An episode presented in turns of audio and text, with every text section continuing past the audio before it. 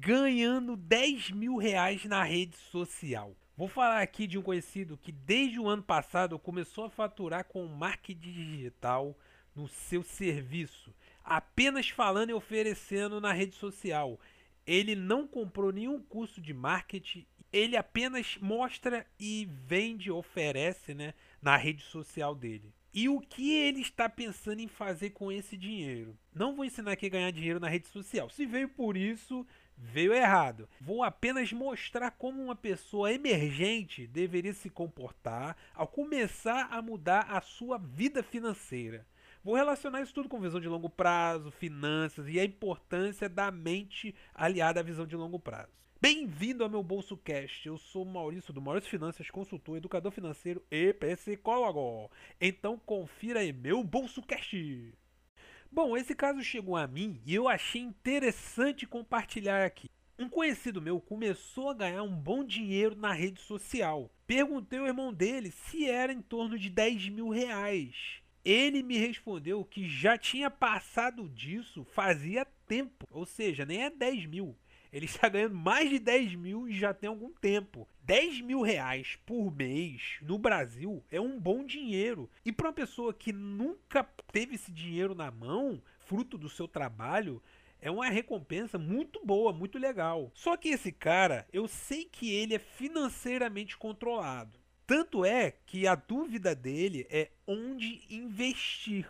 Conhecendo ele, eu já perguntei se ele tinha medo da bolsa, né? E, e tem. Quando uma pessoa está nesse nível de medo, ou seja, a pessoa tem medo do, do investimento, na consultoria eu tenho que analisar se o medo dela é do desconhecido, se o investimento é algum bicho-papão, alguma crença nesse sentido da pessoa, ou se o medo veio de uma má experiência, pois essas informações podem facilitar ou não ajudar a lidar com o medo do investimento, é, medo da pessoa em investir. Também verifico se o perfil da pessoa de investidor de investimento é moderado, conservador, arrojado, pois não adianta uma pessoa com perfil conservador de investimento eu falar de criptomoedas para essa pessoa. E também do perfil arrojado, eu falar de renda fixa para essa pessoa. Então eu tenho que alinhar expectativas da pessoa com o seu perfil de investimento. No caso dele, era medo do desconhecido. Ele não tem conhecimento da bolsa e tudo mais. Então, basta transmitir o conhecimento e mostrar que não é esse monstro todo, esse bicho-papão. Torna-se mais fácil transformar o medo em ah, é só isso? Entendeu? A pessoa fala, nossa, eu estava com medo disso, era isso que, que para mim era uma coisa de outro mundo. Se você também tem esse medo, se você está me ouvindo aí tem, então, basicamente, busque conhecimento e ao mesmo tempo vá aportando bem pouquinho, 50 reais, 100 reais, bem pouquinho de acordo com o seu perfil, só para sentir como é, ver como é que funciona, experimentar e entender se é para você ou não a renda variável ou renda fixa, porque tem pessoas que não se sente confortável com um certo risco, ou então tem gente que prefere se arriscar mais. Desse pouquinho, 50, 100 reais, eu acho legal ir colocando uma parte em fundos imobiliários. Por que isso? Porque rapidinho a pessoa vê como funciona a renda passiva. É da prática a renda passiva funcionando e essa pessoa vendo, experimentando na prática. Tem uma pessoa que eu estou fazendo consultoria e ela vira e mexe, ela me manda lá que caiu dividendos para ela, né? E é legal a pessoa ver e entender como é importante essa renda passiva. Entender que são anos para você ter a sua independência financeira. Mas continuando aqui, no caso do cara lá, é uma coisa mais a médio prazo entrar nesse mundo de bolsa, de renda variável. Eu acho que a renda fixa, explicando como funciona, eu acho que já é uma coisa mais conservadora, já é uma coisa menos traumática para a pessoa, embora não seja lucrativa, mas a pessoa já está mais aberta à renda fixa, que tem teoricamente menos risco. E aí o cara quer algo mais imediato. Ele já me perguntou de Bitcoin. Eu não acho legal a pessoa nunca ter passado pela bolsa e já ir para um Bitcoin ou qualquer criptomoeda. Primeiro, criptomoedas tem várias e cada uma é um projeto diferente para um propósito diferente. Então você tem que ficar inteirado de todas as, todas não, né? Daquelas que você pretende ter e por que qual é o objetivo daquela moeda, para que, que ela serve e tudo mais. Esse é um dos motivos. Você tem que estudar muito. Eu considero um tipo de investimento mais avançado. E o outro motivo que eu não acho legal a pessoa ir direto para cripto é porque ela não pegou nenhum tipo de volatilidade por exemplo, a pessoa entra na bolsa antes de ir para cripto, ela vai lidar com alguma volatilidade do mercado. Tudo bem, não é exagerado, mas ela vai entender, já vai, é, já vai internalizar aquela variação que é normal do mercado. Com isso, ela já vai preparando o seu emocional, o seu racional para quando ela um dia quiser ir para cripto. Por quê? Lá a volatilidade é absurda, nem se compara com a bolsa. Talvez você saia da bolsa tranquilo quando você vê a volatilidade do, das criptomoedas, você tome um susto.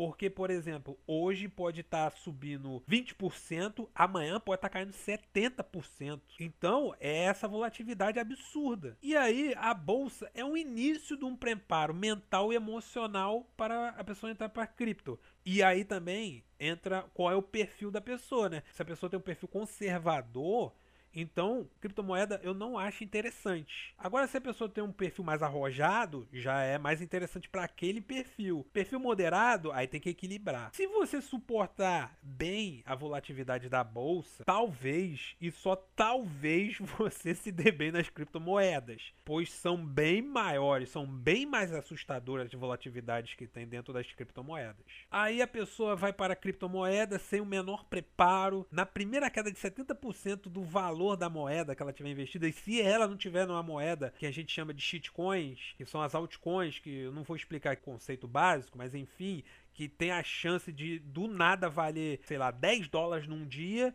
e no dia seguinte valer zero, zero, valer nada, você ficar no prejuízo a pessoa, na primeira queda de 70%, se apavorar e vender tudo com medo. É muito grande essa possibilidade. Por exemplo, na bolsa, eu tomei uma queda de 50%, se não me engano, né, do meu patrimônio. Ou seja, tudo que eu tinha lá, eu perdi 50% do valor investido. Muitas pessoas nessa hora iriam vender e sair para não perder mais. Porque, por exemplo, se caiu 50%, poderia cair 70, 80%, 90%. Mas você só perde se você vender e se você não souber o que você está fazendo. Eu já estava mentalmente e emocionalmente preparado para esse tipo de queda. Tanto é que nesse período foi o período que eu mais aportei, foi o período que eu mais comprei com a bolsa caindo. Então, olha só que coisa maluca. Não é fácil fazer esse tipo de coisa. A sua mente, ela entra no modo de defesa, ela entra no modo de fuga. Ela quer que você venda e saia daquilo ali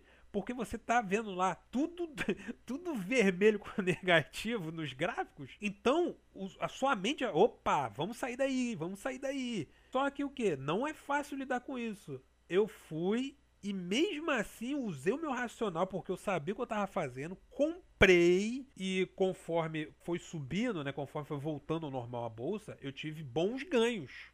Enfim, como eu sei que o cara é mais das coisas físicas, falei para ele comprar lojas, apartamentos, casas, imóveis para alugar ou para futuramente valorizar, vender, que são coisas mais tangíveis. É normal pessoas que começam a ganhar dinheiro comprem imóveis como investimento. Tá ali, você tá vendo um imóvel, é uma coisa física, uma coisa que você pode tocar. Mas também tem impostos, Receita Federal, inquilino, se você for alugar, taxas. Se ficar vago é prejuízo. No caso dele, eu colocaria tudo em fundo imobiliário, ações, enfim, eu ia fazer, diversificar dentro do que eu já faço, né? Mas ele tem que ir devagar no ritmo dele, é um passo de cada vez. Mas o que acontece? Quando você começa a ganhar um bom dinheiro assim do nada e tem controle para não gastar tudo, imediatamente realizar aqueles desejos imediatos, ter uma visão mais a longo prazo, a possibilidade de você botar o seu dinheiro para trabalhar para você é muito maior. Você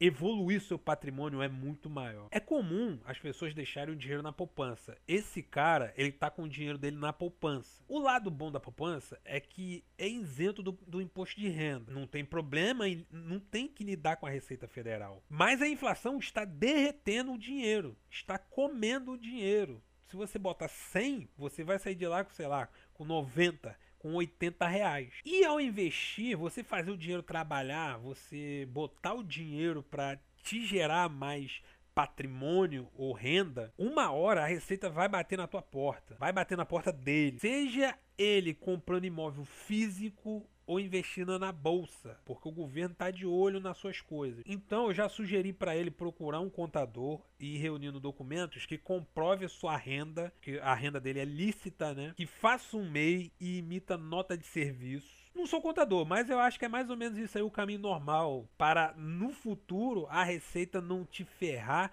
e meter uma multa violenta em cima de você. Chega uma hora que você é obrigado a se legalizar para poder crescer mais, para poder colocar o seu dinheiro para trabalhar. Com um bom contador, até pagar pouco imposto. Pois é, dependendo do contador, você paga, você ganha rios de dinheiro e paga quase nada de imposto. Achei interessante trazer esse caso aqui, que a pessoa já pensa em adquirir mais patrimônio com o dinheiro ganho com o trabalho dele. Mas ele não decidiu isso do nada. Ele já era uma pessoa controlada financeiramente, sabia gastar com inteligência. Então, é uma coisa natural. É comum os brasileiros gastar tudo, não fazer planejamento. E ao gastar mais, se endividar mais ainda. Infelizmente. Se a pessoa ganha 5 mil reais, ela vai se endividar, vamos chutar aqui, a 8 mil. Se ela começa a ganhar 10 mil reais, infelizmente, ela vai se endividar lá para 15, 18 mil reais. Ela eleva o padrão de vida dela, o custo de vida e tudo mais, padrão de vida, acima do seu ganho salarial. E o que, que deveria ser? Qual é o, o, meio mais inteligente? É você reduzir a um degrau abaixo, viver um degrau abaixo. Se todo mundo entender que pegar o dinheiro e adquirir patrimônio, seja terra, imóveis, bolsa, cripto, e aquilo que você entende que dão renda passiva ou ativa, a cada geração dessa pessoa, da família dessa pessoa, a cada geração fica melhor financeiramente, porque você está acumulando patrimônio, patrimônios que podem se valorizar muito no futuro. Mas a cultura de comprar coisas desnecessárias, posta até pelos markets, deixam quem já é bem de vida melhor e quem precisa melhorar a vida na pior. Bom, acho legal quando vejo uma pessoa crescendo assim, torço muito para que ela só cresça e não regrida. Eu acho muito maneiro, acho muito legal. Bom, pessoal, é isso aí. A mensagem que eu quero deixar aqui é: o cara sempre foi uma pessoa com controle financeiro, controlada. Mesmo antes de ganhar bem, ele já era controlado financeiramente. Isso funcionou como uma preparação para esse atual momento dele, onde agora ele ganhando mais do que ele esperava, pensa em como multiplicar esse valor e não saiu gastando tudo de qualquer maneira. Isso é planejamento, mente e visão de longo prazo. Bom, pessoal, é isso aí.